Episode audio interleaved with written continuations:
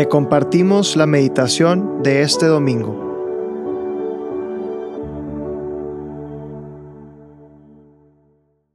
En nombre del Padre, del Hijo y del Espíritu Santo. Amén.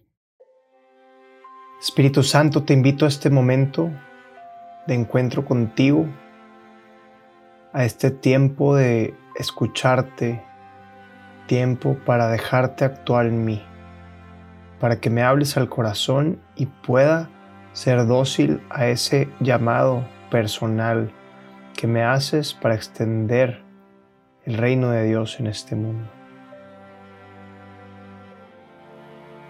Hoy domingo 25 de septiembre vamos a meditar en el Evangelio según San Lucas capítulo 16 versículos 19 al 31 este Evangelio de el rico y Lázaro. Y dice así, había un hombre rico que vestía de púrpura y de lino y celebraba todos los días espléndidas fiestas. Y había uno pobre, llamado Lázaro, que echado junto a su portal y cubierto de llagas, deseaba hartarse de lo que caía de la mesa del rico, pero hasta los perros venían y le lamían las llagas. Cuando murió el pobre, los ángeles lo llevaron al seno de Abraham, Murió también el rico y fue sepultado. Estando en el Hades entre tormentos, levantó los ojos y vio a lo lejos a Abraham y a Lázaro en su seno. Dijo entonces a gritos, Padre Abraham, ten compasión de mí y envía a Lázaro a que moje en agua la punta de su dedo y refresque mi lengua, porque estoy atormentado en estas llamas. Pero Abraham le respondió, Hijo, recuerda que recibiste tus bienes durante tu vida y Lázaro al contrario sus males. Ahora pues, Él es aquí consolado y tú atormentado. Y además, entre nosotros y ustedes se interpone un gran abismo, de modo que los que quieran pasar de aquí a ustedes no pueden hacerlo, ni de ahí pueden pasar hacia nosotros. Replicó, Pues entonces te ruego, Padre, que lo envíes a la casa de mi Padre porque tengo cinco hermanos, para que les advierta y no vengan también ellos a este lugar de tormento. Abraham le dijo, Ya tienen a Moisés y a los profetas, que les hagan caso. Él dijo, No, padre Abraham, que si alguno entre los muertos va a ellos, se convertirán. Le contestó, Si no hacen caso a Moisés y a los profetas, tampoco se convencerán, aunque un muerto resucite. Palabra del Señor. Gloria a ti, Señor Jesús.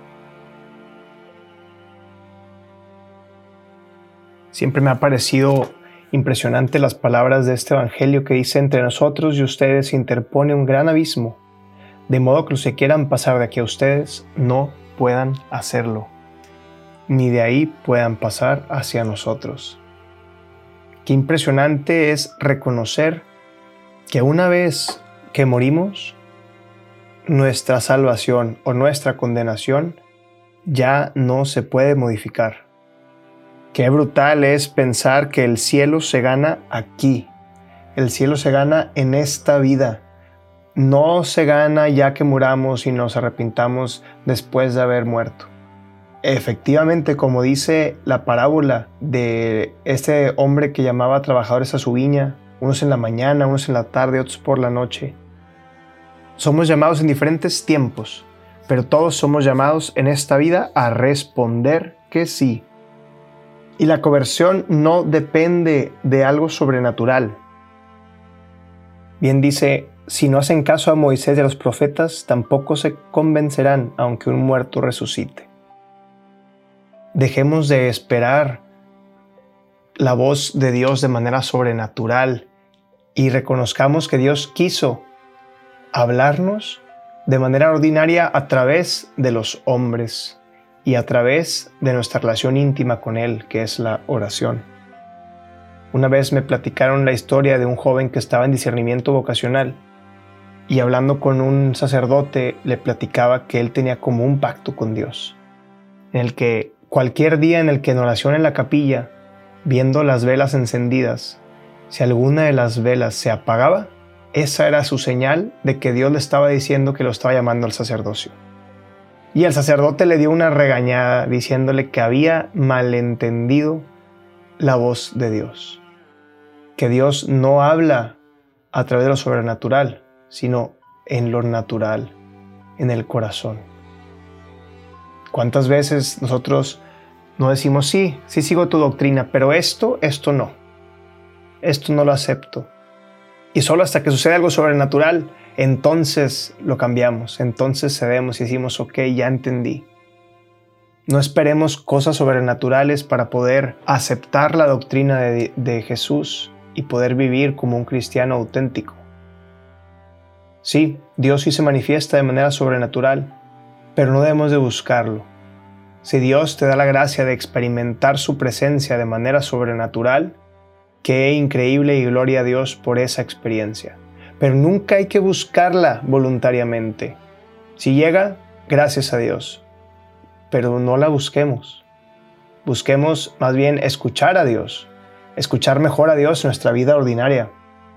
Hace poquito un sacerdote en confesión me decía que para reconocer la mano de Dios, una herramienta muy práctica y poderosa es la oración del examen de San Ignacio un examen de conciencia, que para los que no saben lo tenemos nosotros una oración del examen de conciencia, también conocido como el balance del día, en nuestro podcast de oraciones del día. Y este padre me decía, si todos los días tomas unos minutos de pausa para reflexionar cómo es que Dios actuó en tu vida hoy, te darías cuenta que hay demasiadas veces en que Dios te habla. Hay muchísimas veces en las que Dios te dice algo o te muestra que te ama. Y entonces al recibir ese amor de Dios es cuando nosotros nos convencemos y decidimos decir, voy a amar como Dios me amó. Y entonces a través de vivir en ese amor hacia nuestros hermanos es que vamos a alcanzar la vida eterna. La santidad nace de escuchar o de sentir como Dios me ama a mí. Y por eso la importancia de reconocer la mano de Dios en mi vida. De darme cuenta cuántas veces es que Dios me dice algo, cuántas veces Dios me da un abrazo, cuántas veces Dios me da una caricia. Hay que tener esa intimidad con Él para reconocer su mano y su voz en cada uno de nuestros corazones. Entonces dejemos de buscar estas manifestaciones sobrenaturales de Dios y entendamos que Dios es ordinario, que Dios se manifiesta a través de un agradecimiento de un amigo, de un abrazo de, tu papá, de tu mamá, que Dios se manifiesta a través de un éxito que hayas podido lograr, que Dios se manifiesta en tu vida ordinaria, en tu trabajo, en tus amigos, en tu familia. Hay que trabajar en reconocer la voz de Dios y saber discernir qué es lo que Dios me está diciendo por sobre todo en mi vida ordinaria. Dejemos de buscar la vida extraordinaria. Conformémonos con las manifestaciones ordinarias de Dios en nuestra vida. Y esas deben de ser más que suficiente para vivir una vida cristiana auténtica. Porque el amor de Dios es demasiado. Dios ya ama demasiado seríamos muy exigentes y le seguiríamos pidiendo que nos ame todavía más. Acepta el amor que Dios te está dando, abre el corazón, abre las manos y recíbelo, recíbelo en su totalidad, para que Dios se pueda derramar en tu corazón y así puedas tú también derramar tu amor en los demás y poder pronto alcanzar el cielo.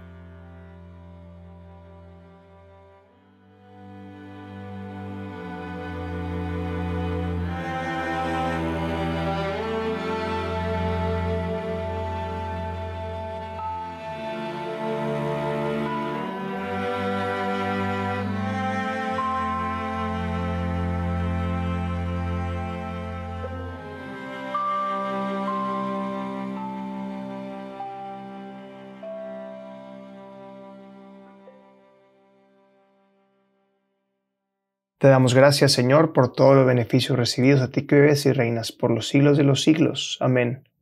Cristo, Rey nuestro, venga tu reino. María, Reina de los Apóstoles, enséñanos a orar. En nombre del Padre, del Hijo y del Espíritu Santo. Amén.